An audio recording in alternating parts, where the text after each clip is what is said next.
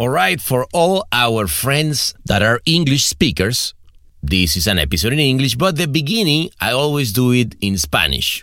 For the rest of us that are here in the podcast bar, okay? So if you're an English speaker, you can always jump to the beginning of the conversation in our podcast bar. Para el resto, ahí les va.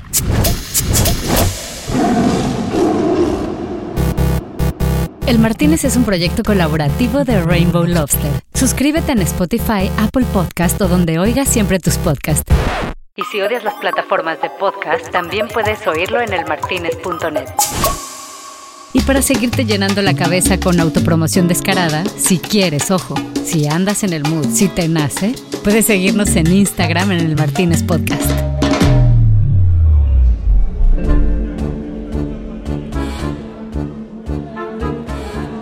Comenzaba la noche en otro espacio cultural lleno de alcohol y sabiduría creativa. Como diría el gran filósofo François Beauvoir. Sigue, François, sí, sí, me gusta, como venías bien, dale. Eh, ¿Ya sabes? Sí, ok. Fue entonces cuando recibimos a esta dupla realmente maravillosa, que desde el Perú profundo ha venido a revolucionar una industria. Pero que sea Marlene quien lo diga, por favor. Dale, sí, que venga Marley, va.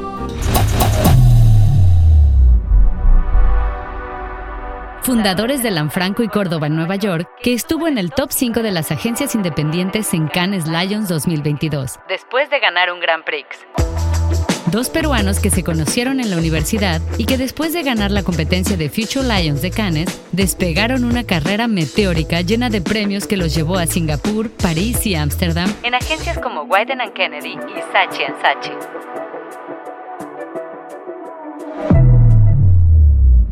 Esa noche, eh, no, voy, voy yo, dale.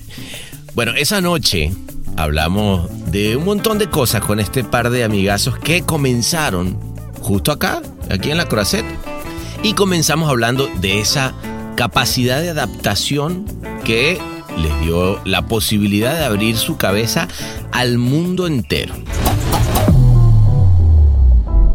I think definitely a lot of experience, you know, because it's working experience, but also life experience, know, because Singapore and Paris doesn't have anything in common, you know, like also Amsterdam is totally different. So yeah, for us, it was a way to grow and have different experience. Yeah, it's a li- life experience, and it, it, I think that what it shows you is adaptability. Like I think if there's something we adapt, you know, I think by going to a place that was the first place we moved away from Peru was the most different from Peru too. No podíamos no hablar de obviamente de sus inicios en la industria y de la influencia de un grande que es Pilla y Pereira, que lo tuvimos aquí hace unos episodios, unas noches atrás, que fue su gran mentor y quien lo enlazó al crecimiento de su nueva agencia. Basically, what we did is uh, PJ, through PJ, actually, he's one of our mentor for many years because he gave us our first award in Cannes. So we actually we we talked to PJ and he has his agency already for like 15 years called Pereira and Plan uh, invested on them at some point, uh, like a percentage. Uh, so he was like, hey, you know, this is working really well for us. I think it might be interesting for you guys. Uh, you should talk to the Germans. The Germans want to talk to you. So he was sort of the the link, obviously, because Service Plan invested on their company. They decided to invest minority in the agency. So it's great. Nos fuimos, como siempre nos gusta, a ese behind the scenes o detrás de las ideas, pues como le quieran llamar, y es que nos contaran cómo fue que nació esa idea de Piñatex que les dio el Grand Prix en Creative Business. That's a, I mean, it's actually a really interesting story because uh, all the best work we've done now, even with a Nativa meter, that sort of work that doesn't really stay on the advertising space. The idea behind was simple. We helped Dole launch uh, promises. The main promises is like how to uh, Reduce yeah, reduce fruit loss from operations by 2025. You know, and then we found that basically most of obviously they take the pineapple, the pulp, they package it and they sell it, but the leaves itself they end up on landfills. They generate methane emissions. It become like a like a, like a problem. what do we do to turn that into an opportunity? Hablamos de lo complicado que puede ser abrir una agencia, bueno, tranquilo ahí en Nueva York. Y en decir, ¿sabes qué? Planto acá mi bandera y de ahora en adelante hago comunicación para clientes en todas partes del mundo.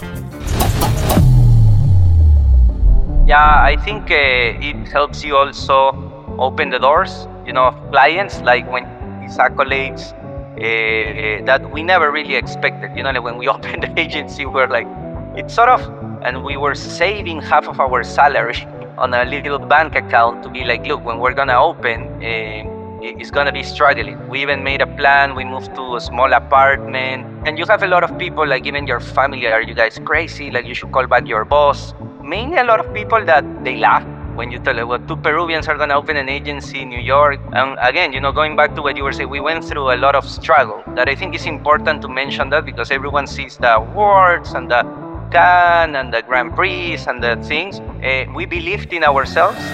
Y terminamos hablando de la importancia de estar globally aware, o lo que mismo quiere decir globalmente despierto, cuando estás pensando en creatividad para el resto del mundo en este negocio de las ideas. I think that's something we have by nature, you know, because of all the places we've lived. Uh, so we think as our agency as a, it's it's a it's a truth global boutique. You know, like we apply global view to extract the insights. To you know, like look this because we do it by real experience. You know, we stand up again in front of a Singaporean client presenting things for them. You know, we with creatives in in Amsterdam. You know, from all over the world too. I think you have to be globally aware when you do an idea. Let's begin another episode in English. Pero mientras tanto vamos levantando todos nuestros pisco sours para recibirlos porque ellos son Giancarlo Lanfranco y Rolando Córdoba. What's up, mis hermanos? everything good. Yeah, everything good. We're, we're Giancarlo and Rolando, couple of friends in New York.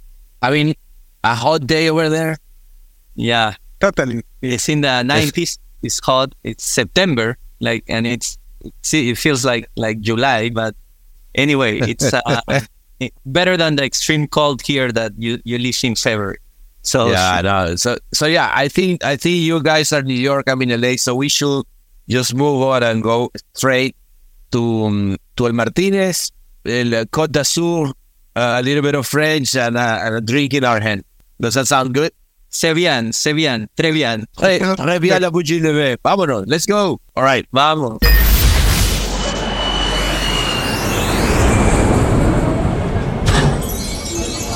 Bienvenidos a El Martínez. ¿Qué le servimos para empezar?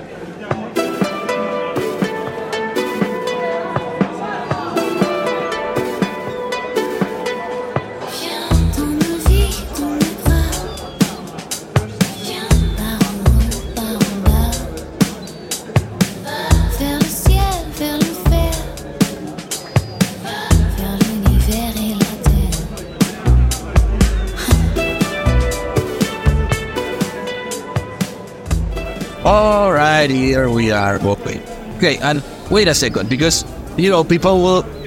Uh, I have many people here before anything. What are you going to drink?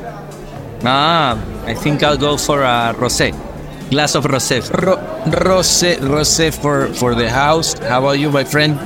Uh, maybe an Aperol Spritz, since it's hot. Aperol Spritz. Uh, okay, rosé and Aperol Spritz. Wait a second. Um, François. Oui. Rosé, Aperol Spritz, toi. Toi. Oui. Merci. So, okay, so the people, the, the first thing people will ask is, how is it that you guys that, you know, me being Venezuela, you being Peruvian, and we're speaking in English? I mean, I have a lot of people from Latin America here, but also we have a lot of people from US, we have people from Singapore over there, Amsterdam, friends from you in Amsterdam. So that's the thing, right? Like, like you guys, you, even, even though you started your, your career in, in Peru, now many of the people that you speak uh, uh, every day is, is English speaker, right? Yeah, it's basically. I mean, we started obviously in Peru many years ago. It's gonna be like 20 years or so. Uh, and and in Peru we only had our internship, if you want to say. We were Right. in- uh, at the Saatchi and Saatchi at the time. You know the, the Right. creative industry of Peru at that moment wasn't the best. You know there were there were really not not many great agencies. I would say Saatchi and Leo. How how old were you guys when you were to to Future uh, Lion? I was 20 actually. You was 20. how about? I was 24 around Yeah. that. Yeah. Oh, okay. So, so you were in your twenties, and suddenly you have this big opportunity of some who, who created was it um actually it was Pereira right yes. Was behind it Uh, AKQA. So it was AKQA and AKQA. uh, and they launched the Future Lions, and it was the the first year that they launched it. Uh, we won it, so it was like yeah uh, a, a whole whole experience. No, go to Cannes, come back to Cannes, obviously. Coming here man, here started everything so and from here you jump to Singapore then Amsterdam and then pa- uh, Paris uh, was your Yeah. everybody there clapping here. And uh, excuse excuse me uh, we, I, uh, here is your your Aperol your rosé. Oh thank you. Merci beaucoup. Okay. uh, salud salud. Cheers guys for, for that. Big- Yeah. and uh, and suddenly now you're in New York, uh, like like the, the mecca of the advertising and the madmen.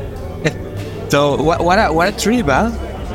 yeah, I mean, uh, I think uh, definitely a lot of experience, you know, because it's different markets uh, with different kind of like, I mean, working experience, but also life experience, you know, because Singapore and Paris doesn't have many things in common, you know, like also Amsterdam is totally different. So yeah, for us, it was a way to grow and have different experience working, getting to know brands and also culture, you know, like yeah, Yeah. li- life experience, and it, it, I think that what it what it shows you is adaptability. Like I think if there's something we have, is we adapt. You know, I think by going to a place that was uh, the first place we moved away from Peru was the most different from Peru too. You know, like you're going from Peru, that is, we know South Americans is a place where things are made sort of on the way, it's really spontaneous. Exactly. There's no budget. You have to create things on the way. There's you live without the safety net, you know. So you start in Peru. You live basically uh, based on what you can create with your own creativity or your own hands, and you see it, you know, from the time of your parents to. Uh, it's a, it was a society that isn't the, the, the most stable one. So you suddenly move to a place like Singapore that is perfection. Everything is stable, everything is clean, everything works. The metro is clean. The people speak many languages. People make lines to take the taxi cab. In Peru, you stop them on, on the street. So it's Right. but- yeah, completely different, right? So I think that uh, going to that that place, I think it opened us the world because then going to places like Paris or Amsterdam or even New York, even though they're uh, obviously different from South America, they're somehow a little more similar. So uh, Yeah, going- exactly. At the end, you are you're a part of the world that it, you know the codes, right? exactly. Interesting. And, and I I was uh, watching the the other day. Um, actually, you are in the TV in Peru also. I mean, of course. I mean, like the, the the the guy who went all the way to the to the world, and now it's like everybody's like, oh, these are the the best. Uh, creative guys, and of course now, now you have your agent in New York. So how, how is it? How is it when you go back? When you go back home, is people like, man, I, I knew you. You were here, you know, playing football outside, and now you are. It's, it's interesting because yes, we've been on the TV in Peru. You know, I think um, Peru obviously they have great personalities. You know, for food, you know, you have the best chefs, uh, Virgilio Martin, Gaston Acurio. For music, you have uh, Juan Diego Flórez. And I think advertising, even though it's a small community, there weren't that many uh, people to, to follow. You know, I think us, we were one of the first ones that, you know, like obviously now there's fantastic Peruvian talent all over the world. Yeah.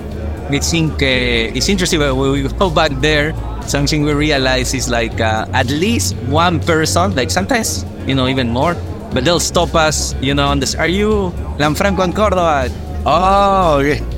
or I read, we wrote a book a few years back. So it's like, I read your book. Can you take a picture of, of Peruvian students of advertising or communication? Can we take a picture? Can we? So like, like last time we were there, and every time we go once or twice a year, it's like, do you think someone is gonna show up and say hi? And we're like, even, I think it was two days before, right? Even in the last time, like, I mean, it's good because, I mean, we like to, you know, stay in contact with the people, you know, especially students. I mean, uh, they send us emails, sometimes uh, asking us for advice. And every time, like, we are, you know, in Peru, they always stop us and say, hey, what I can improve in my book to make it better, or should I apply, or how I can, you know, like go to US or to Europe? Can you give me some tips? And I think it's, it's really important. For us, it's like uh, we always try to have this sense of community and help each other. And I think it's really important, especially with young talent. Yeah, and when we started, also we didn't have like Peruvian references to to to follow. You know, like it's right. was time. So like all the best Peruvians on creative were in Peru.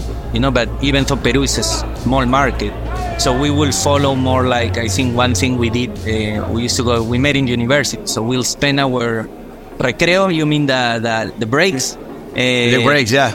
Going to the library of the university where they have the Lürzer's Archive. You know the magazine. Yeah, yeah, of course, yeah. Like, and we will read the interviews of David Droga, Dan Wieden, whatever, Erik Vervroegen, Celo Serpa. You know, we'll be reading. It's like, oh, look at the work they're doing. These people is doing. You know, and uh, you know, I think that sort of added uh, that reference we needed.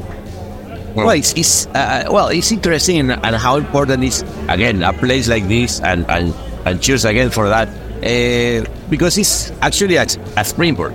Like uh, we we were talking about PJ Pereira, right? Like he was one of the the, the one who founded, and now I think he's in the same like kind of belong in the same organization that has a little bit of participation participation in, in your agency. Isn't it? Isn't that right?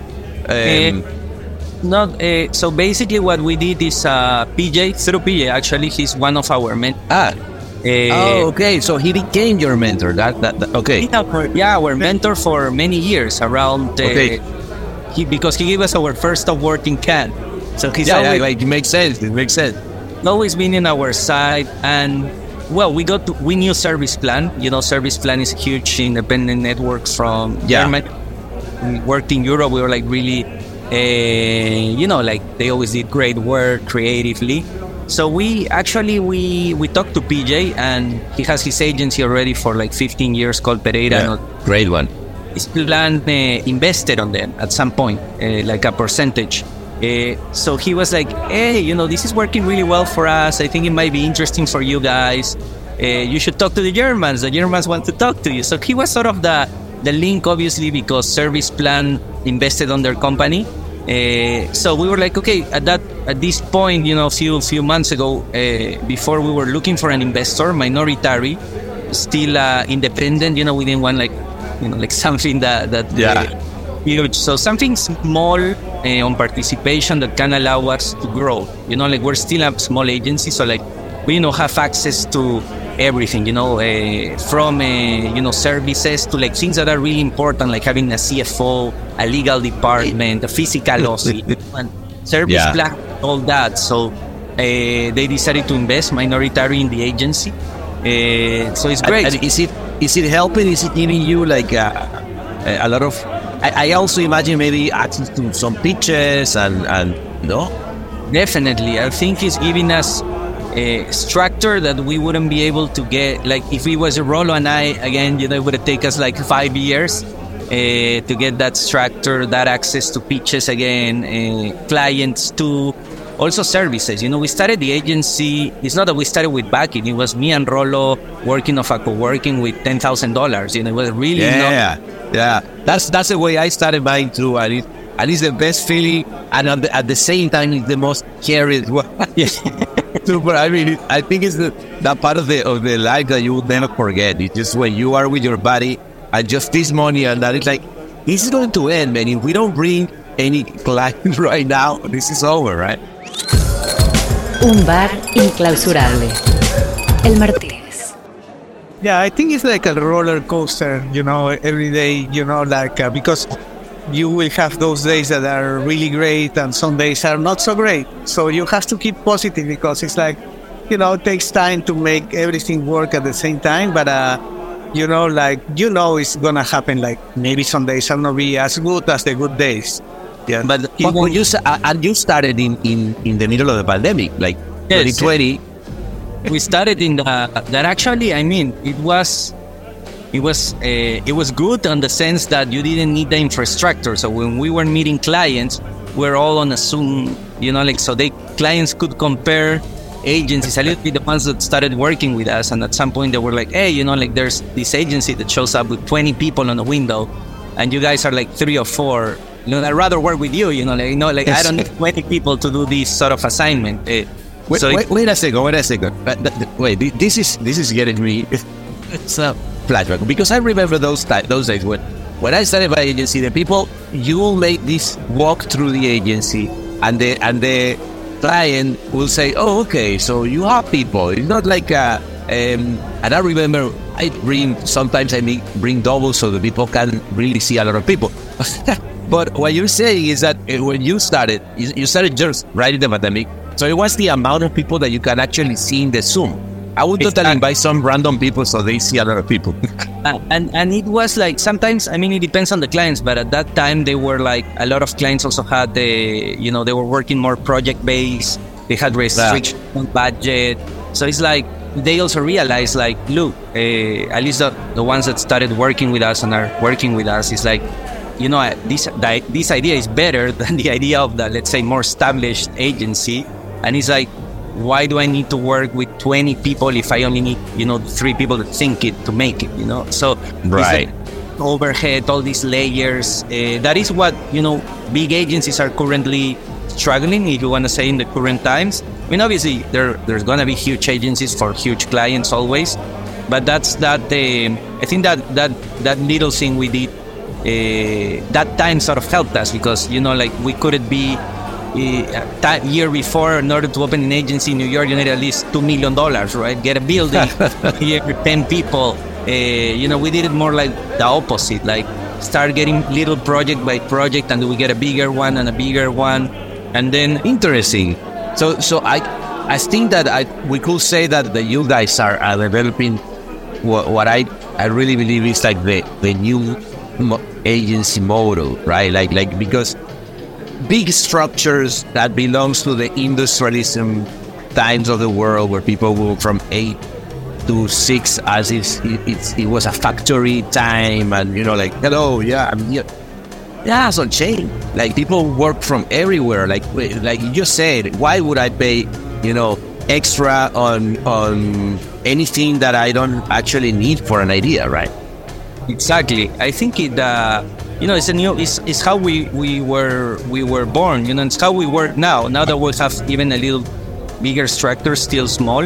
Like uh, our, we have a creative director in Ecuador, a creative director in uh, in Argentina. We have editors in Peru, a couple of designers in Peru. Me, oh, so you're using the Latin American power. Yeah, no, no, not like that yeah, it's when we, you know, we, we re- we've worked all over the world and we realize that the best creative talent is in South America, you know, and it's something we don't hide. It's something we, we love. We, most of the work. You embrace it. And, and, right. and does it, the client responds well to that, that philosophy? I think, I mean, yes, for us, yes, because it's it's believable. You know, we're, we're two Latin Peruvians giving opportunity to also South Americans. And, you know, the work we've done uh, so far, at least, it's been, uh, I would say, great. Most of it outstanding. So all of that work we show to clients is like, look, there's uh, from yeah, my well production, there's South American people involved, and you know, you want diversity. This is truly diverse. It's not that I'm hiring someone random. I don't know to like put a, a little bit of a you know a racial color there. You know, this is actual diverse thinking. No, interesting. Uh, tell me one, uh, one question with, with the Dole case, no? The, the Piñatex, which is a, a great example of, of creativity and, and bringing, bringing someone uh, to the table, not only uh, in, in the case of a creative, but a, a person like Carmen Hinojosa, right? Like, um, and, and let me just so, wait a second. I always have people shouting at me. That it's, it's it's very simple. What they did is that there was this Carmen Hinojosa, okay, who has this I, I, don't know discovery or way of doing it that is uh, a, a, an Ananas Anam, and she knows how to build or convert the pulp of the of the actual uh, pi, uh, piña. Uh, how do you say pineapple or what? Uh, and transform it in, into leather. Which I, I mean, if you tell me, you know, we're going to transform this into uh, fabric, kind of makes sense. But later, what, what are we talking about? And you were with Carmen Hinojosa. How did that happen? That that's that's amazing. Yeah, that's. Uh, I mean, it's actually a really interesting story because, uh, I mean, I think all the best work we've done and now even with a Nativa meter that we just we just uh, got some, it, it's sort of work that doesn't really stay on the advertising space. We actually become uh, like business partners with our clients, you know. So we go all the way uh, to to transforming the business, to doing part of business transformation. So the idea behind was simple. We helped Dole launch uh, promises. You know, they launch five promises. One of them and we worked with them strategically since launch. We created the film, we worked on the strategy together. Yeah. Uh, the main promise is like how to uh, reduce yeah reduce fruit loss from operations by 2025. You know, and then we found that basically most of obviously they take the pineapple, the pulp, they package it and they sell it, but the leaves itself they end up on landfills. They generate methane emissions. It become like a like a, like a problem, right? So that was like 20 20 times more uh, emissions that CO2 is something yeah. crazy. I didn't know that. The tons, it was like a lot of tons. Obviously, they're the biggest producer of pineapple. So we that was the the brief, the promise. How, what do we do to turn that into an opportunity, into something? Okay, ah, that that was the opportunity. So so they they had, you know, we have this and we don't know what to do with this waste. Guys, can you help us to understand what to do with this? Okay. Exactly. Wow one of the ideas was to you know partner uh, Ananas Anam, obviously, uh, to use that you know waste into a new source of opportunity. You know, and basically, you, do you already know uh, Ananas Anam?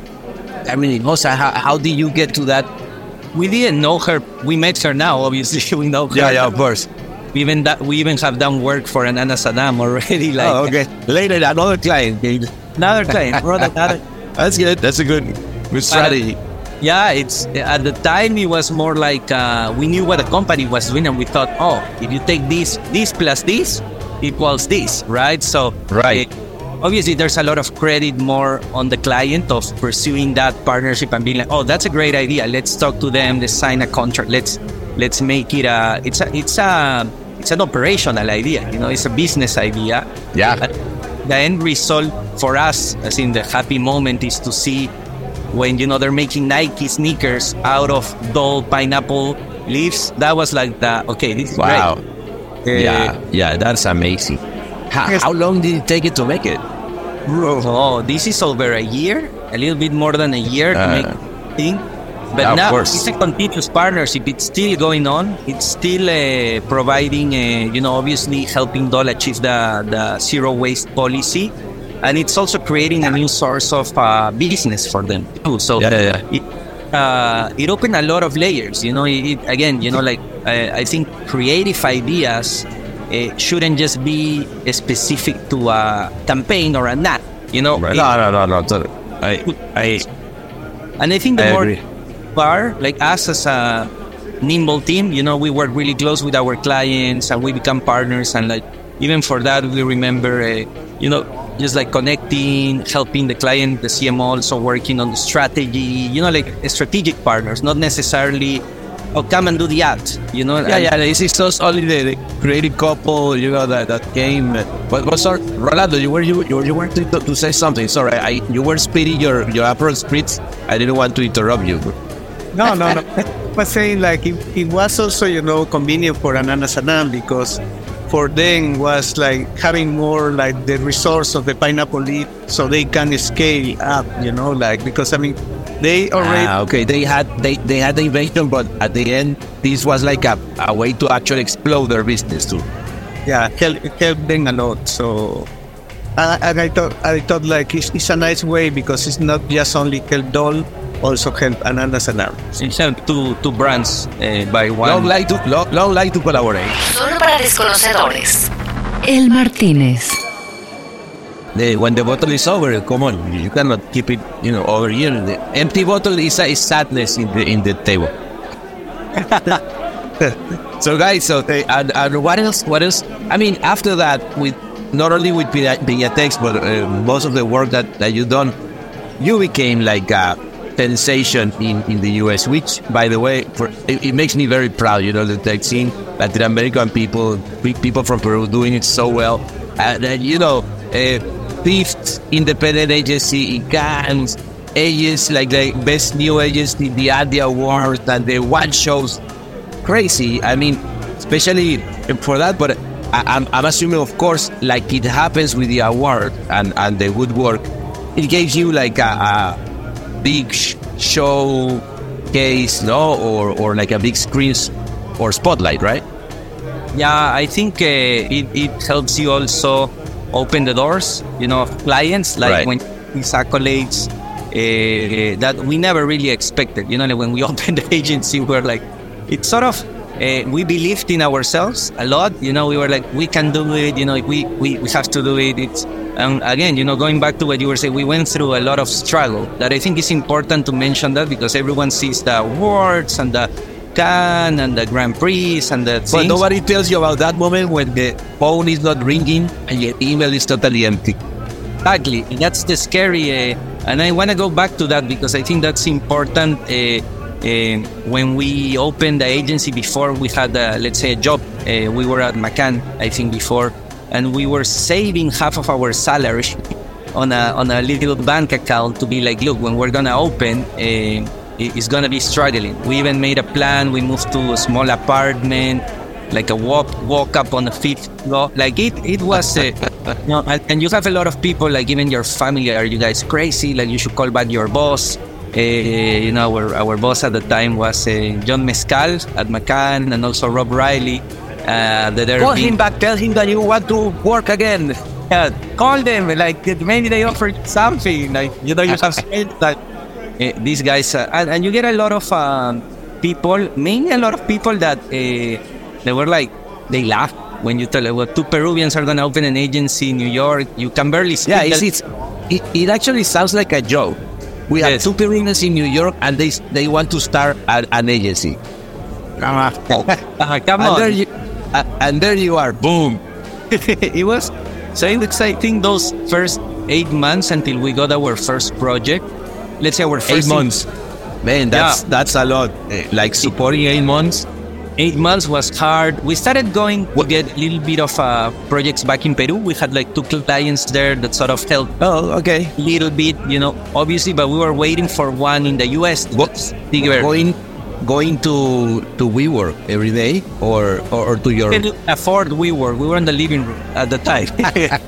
he wants uh, yeah. So who, who's living? Who's really uh, uh, was Rolando or or Giancarlo was the living room?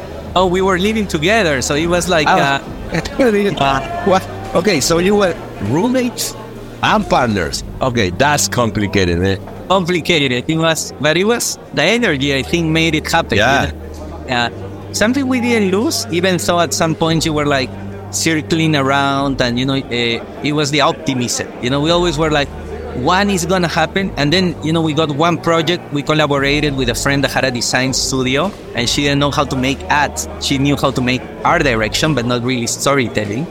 Okay. Uh, and it was a pitch i remember for Foot Locker and she like called us and it's like let's pitch it together. You do the film we do the design. And it's like okay let's do it and that was like uh, that was the first project we're like oh wow you know it works uh, creatively but also it could be a good source of income too. You know, like like if you do some good projects like this, uh, it could be also beneficial. And for that, we already developed a system where we had you know freelance people in South America at the time, not full time, but it was like we could execute things in South America with great talent. It's like we don't need like the famous US director. We have an Argentinian that can come film fantastic, will look better, uh, and they will love to do it with a great craft. So a lot of we started implementing sort of the, the business model there.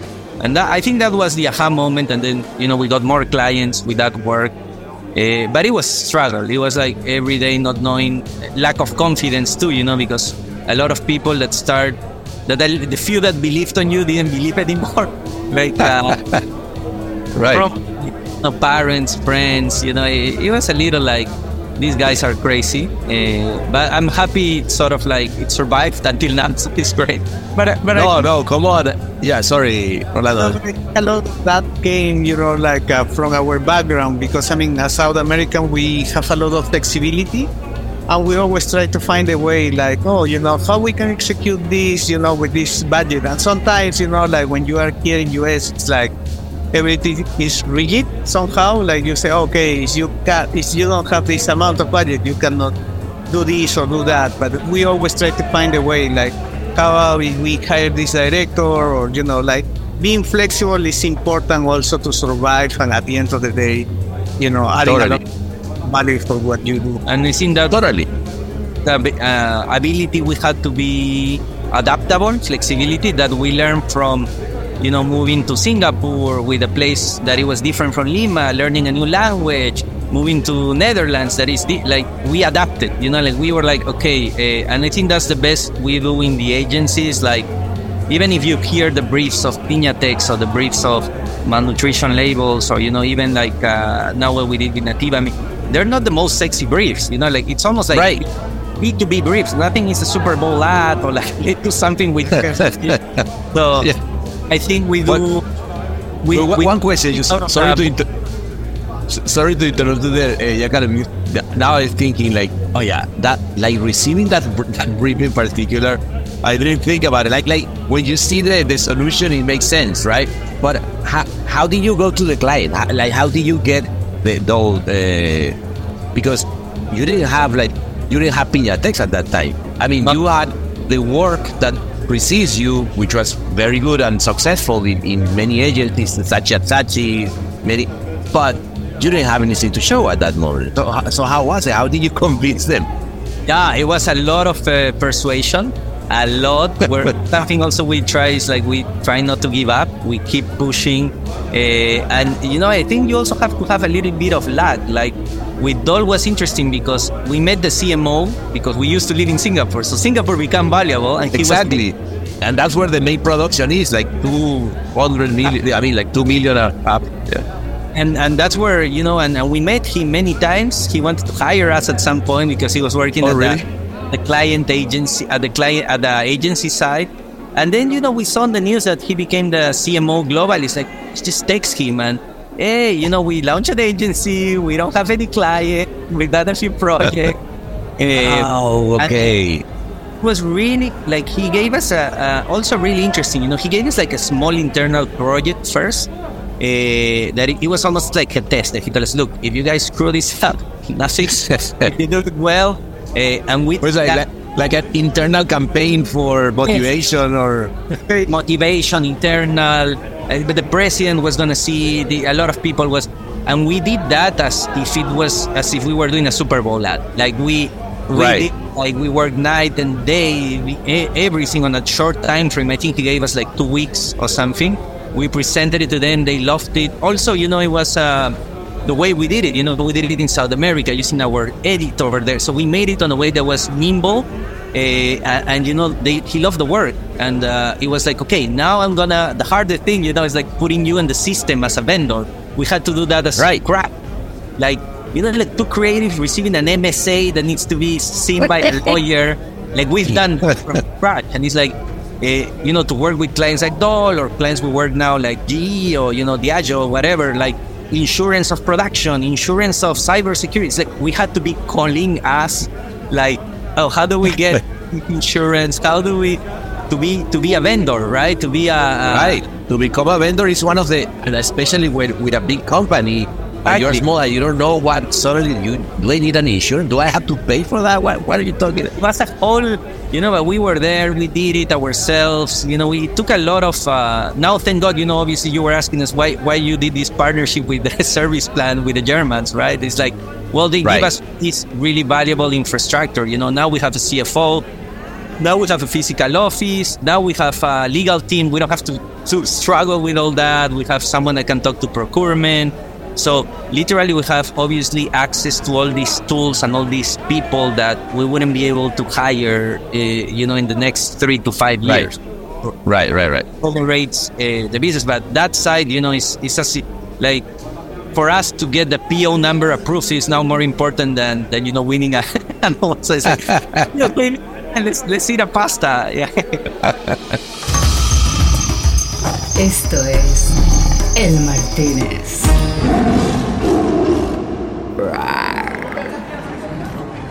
How do you say a dupla in, in, in English? Like a team, crea- creating team, no? Uh, because now I'm assuming you both has their own apartment. Uh, you're not living together anymore. We we we, we split. We split. Which finally you split. Uh, but uh, now who's who's the art, art director? Who's the copywriter? I mean, we we came, you know, like more for the background. You know, our, our background is more of ideas people. Uh, the technically, I'm the art director, and Giancarlo is more the copywriter. But actually, you know, like we were more focusing on doing ideas. So we don't, you know, like uh, how you say we You don't believe in that. We are not linked to the traditional model of okay, you are the art director and you the copywriter. I do my design, you do your copy, and you, but we always think and we you know help each other. Uh, and I think now we we you know like we something we learned, for example, when we worked at uh, Wieden and Kennedy or Fred and Farid, that were independent agencies. Um, you sort of build an agency based on what you're not good at and what you're good at, right? So like, um, Right. You know, like as Rolo was saying, I, I- I'm, I'm, I'm uh, not the best copywriter. Rolo is possibly not the best art director, but we're really good coming up with ideas. I think that's our strength with concepts or curating uh, ideas. So now we have a fantastic art director that will art direct the. We have a great copywriter that comes and changes the lines. I mean, you know, but we build it based on our strength. You know, so our strength is the ideas, and, and we hire people that allows us to shine on that, on that, uh, on that segment. You know, so Eh, And, and especially, I think that it uh, must be uh, build relationship for you because you guys knew each other at uh, at university, no? You- Yeah. You, you studied together, so that you know. I remember those times when I was student, like you know, you had like a lot of dreams, and you you were start like you know, well, shaping yourself. So I think I, I guess that that make that help, no, to to understand now that you're more mature. It's like who we are, right? Yeah, definitely. I think the we still keep the dream. I think we always say, keep the dream. You know, I think the moment you stop dreaming, then you stop creating. You know, like you always have to dream for for further. You know, for more things. Um, but yeah, I think we met in university, and and you know, it's since then it's it's almost like our relation. We're like brothers. You know, it's almost like you work suddenly it's not about it's, it's about life and things you know we share too you know so it's work big part of it yeah, it's always important to have a dream. No, I remember when we were at university. You know, like at that time, you know, Peru was like really local market. You know, as Giancarlo explained, you know, with the figures that were really strong on the Peruvian advertising community, but uh, barely we have, uh, you know, people that were outside of Peru. I remember when I was a student that was saying, you know, like maybe I can go to Mexico or to Buenos Aires, that is nice, you know, like. And then we got this opportunity, but you know, the first important step was to have a dream of, you know, like going abroad and you know, working with something, and then maybe something better will even will come. and don't be afraid uh, of that no? We were like i mean at that Well- time there was an instagram uh, barely facebook i think. So we were looking on youtube videos of how is singapore like uh, how, how we- but you know how do we But but I think it, I think it also, guys, it also needs a, a, a level of not being ashamed or because again we we talk about that before, like oh, it sounds like a joke, like two Peruvians going to New York. But if you think about it, that's only a, a preconception, a, a misconception that we even we do it, like like we are like you know, what is a Venezuelan uh, doing? You know, and then when you start traveling, then you need to have your the, the self confidence to achieve that, no? Because I, I just can't imagine like when you guys went to Wieden and Kennedy Amsterdam, right? Where where we're talking one of the meccas of the creativity, and uh, you know, be shameless uh, to say your idea must be something, right? Like like. Uh, what, what, do you think about that process? Yeah, that I mean, you have to be confident on, uh, on, and you know, on, on, you have to believe in yourself. I think you have to above because, you know, we've been in situations where even the people that you, you know, your girlfriend or, or even your parents were like, they don't believe, you know. So I think you exactly, which is believe, and um, we we were we didn't have shame. Like I remember we we were at the how do we got into Wieden because to go to Singapore you needed to fly to Amsterdam and then fly uh, from Amsterdam, right? Okay.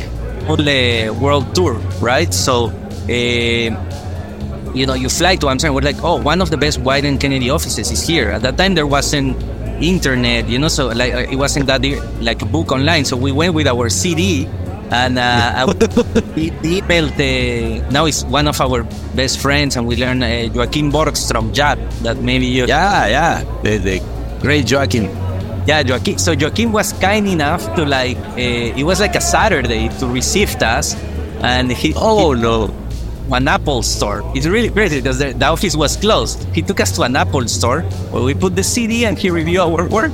And he said, Wait a second, let me see if I understand this correctly. So you go to Amsterdam because you are in a flight to Singapore. Exactly. And you take advantage of those eight hours or whatever.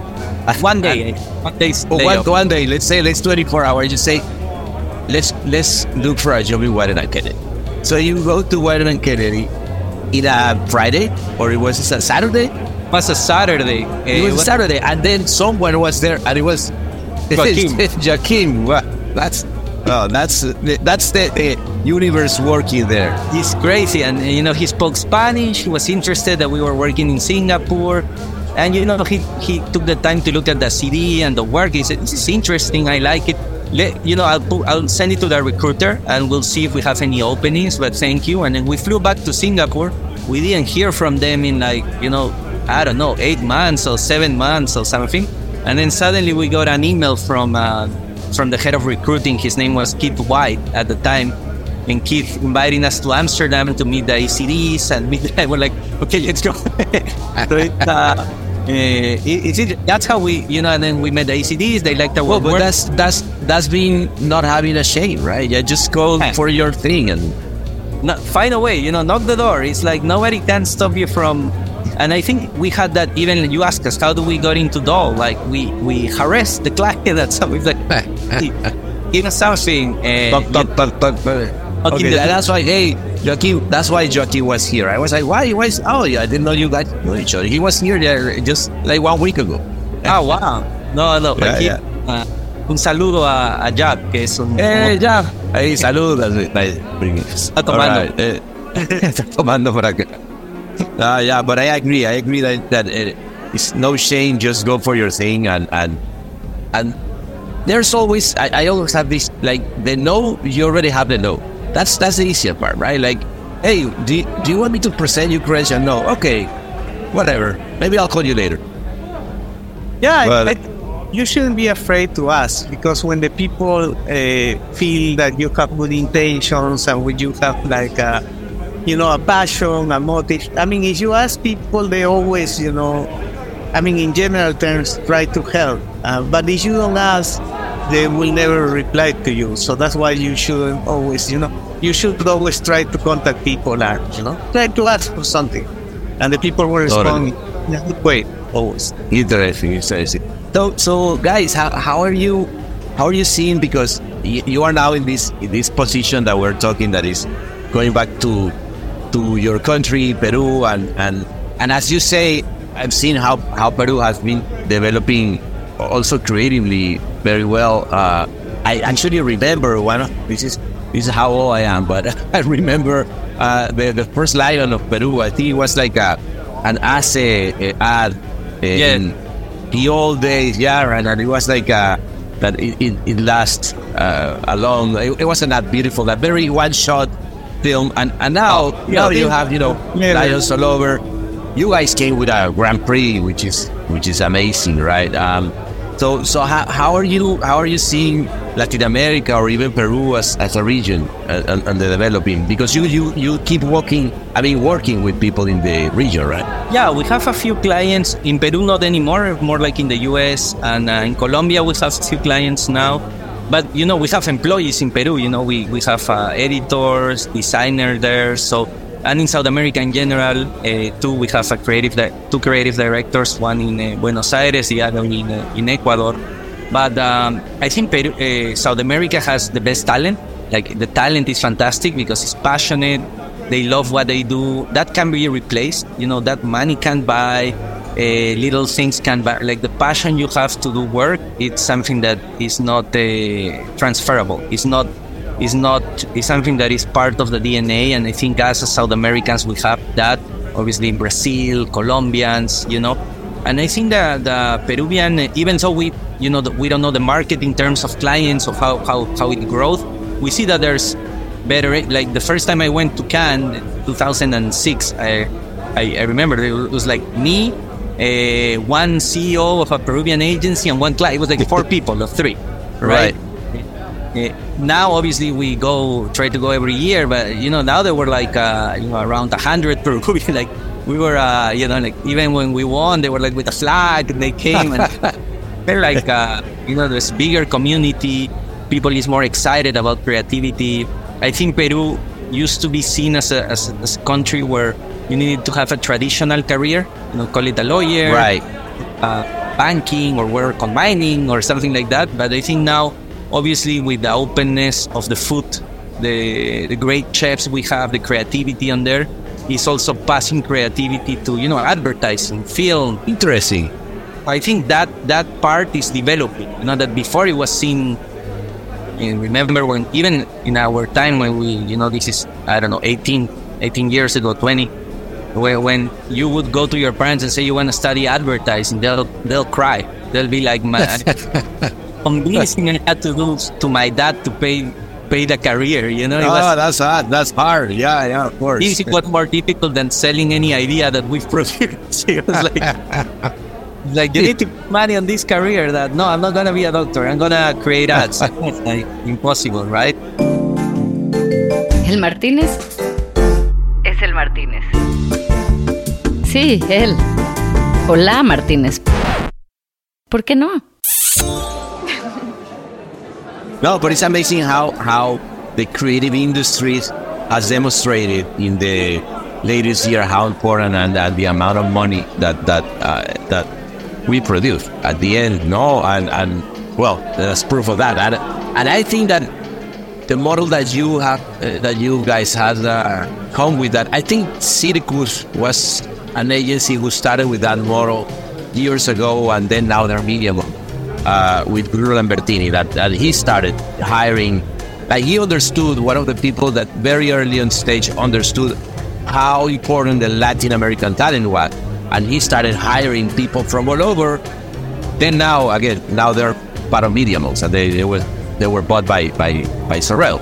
Uh, uh, but even now, they they are like this group network, etc. They became that. But but I think that the important that you guys are talking again, it's more like uh, how uh, collab and cooperation works, and even not not needing to someone on your site. Like, are you working? Are you here?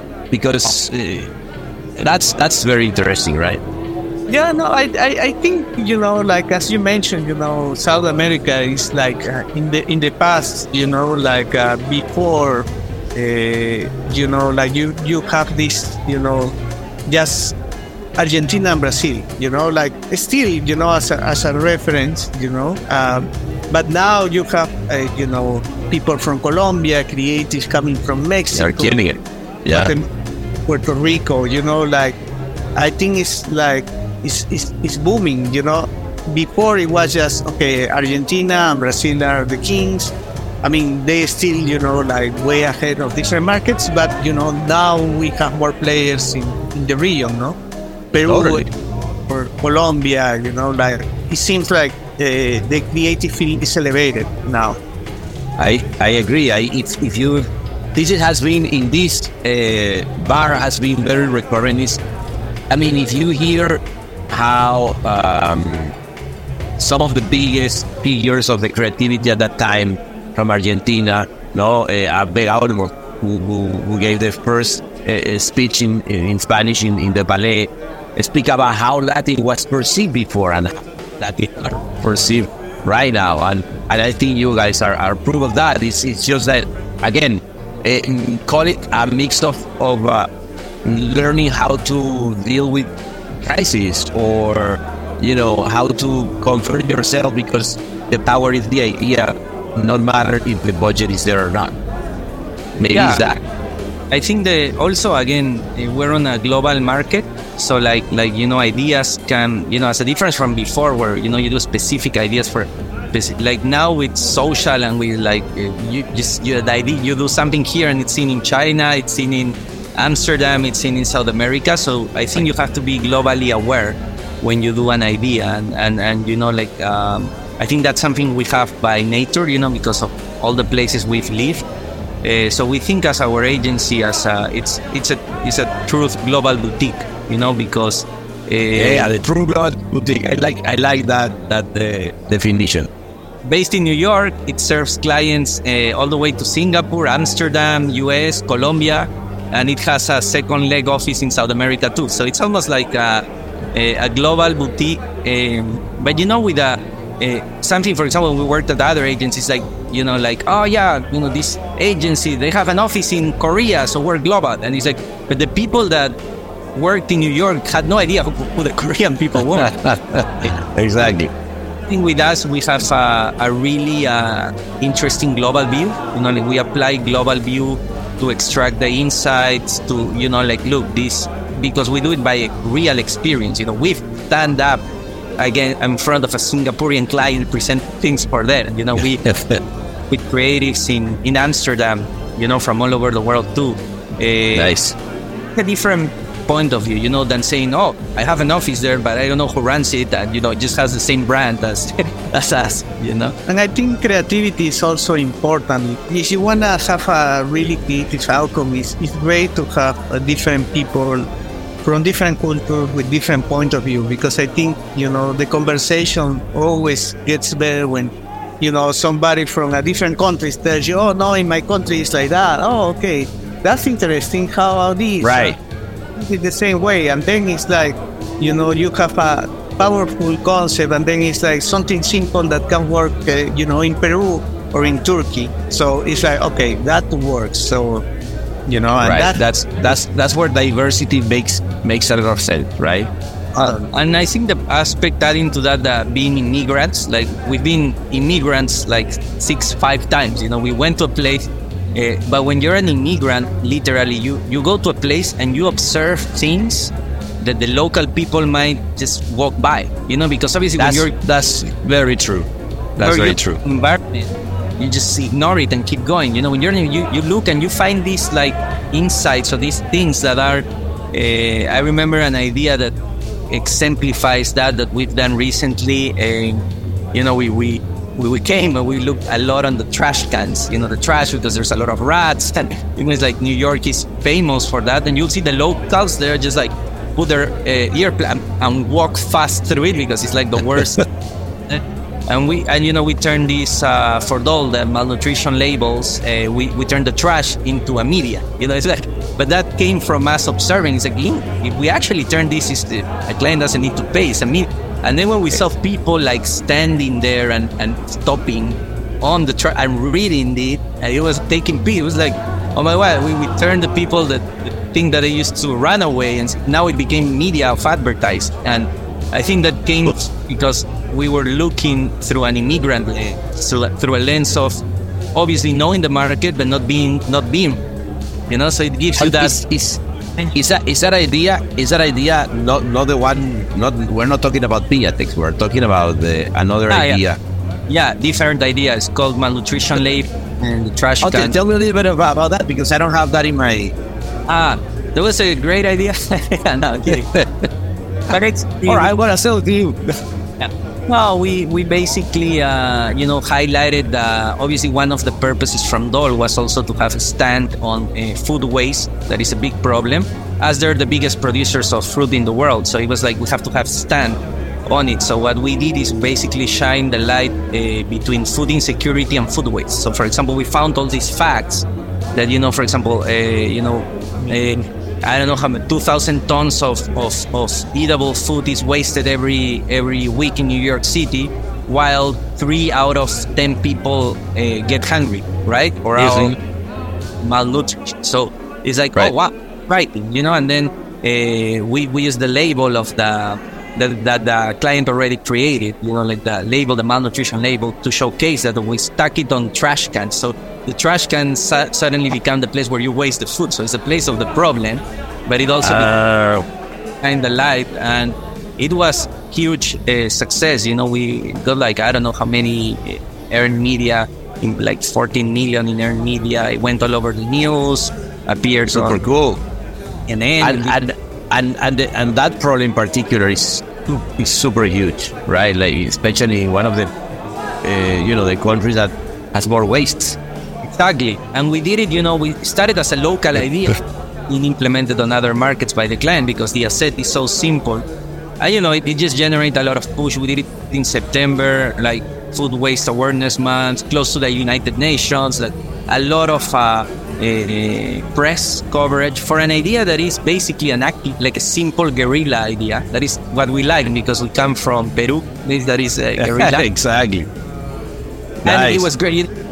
Creatively, you know, he won a Grand Clio, a yellow pencil at the D&AD, a, lot of accolades, you know, like, like uh, so uh-huh. again, simple idea, you know. so, but no, yeah, yeah, eh, no, I didn't have it in my in my my radar. That's that's super cool, man. That's super cool. I mean, really, guys, I, I cannot say something, but Joaquin is there. We have some people from from Amsterdam here saying that they want they want a picture with you, but also to drink because you know, we, we have to share the you know the the passion with the people. So, guys, everybody, this is from the house. Hey, guys, thank you very much. It was super nice.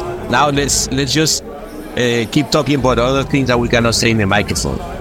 Perfect. but no, thank you. This is great. Uh, it was a, a delicious rosé. yeah, yeah, long like to eat delicious rosé. Thanks for having us, Sebastian. No, no, Rolando, abrazo.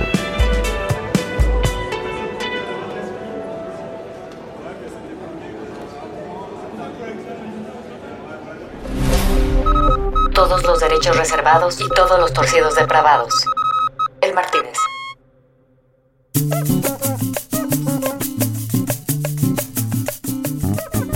Mientras se acababa la noche yo tenía esos piscos sour sabrosos en mi mano, pensaba, qué bárbaro, ¿vale? ¿Cómo hay latinos rompiéndola en todas partes del mundo? Veía a este par de muchachones destrozándola y no podía más que sentirme más orgulloso que un eh, venezolano en Cannes viendo a dos peruanos triunfar en Nueva York. Bueno, que era lo que había pasado. Eh, así que, bueno, nada, mientras tanto, muchachos, vamos a celebrar. Eh, Ahmed, tírate un poquito más de musiquita y vamos a seguir celebrando que estamos vivos.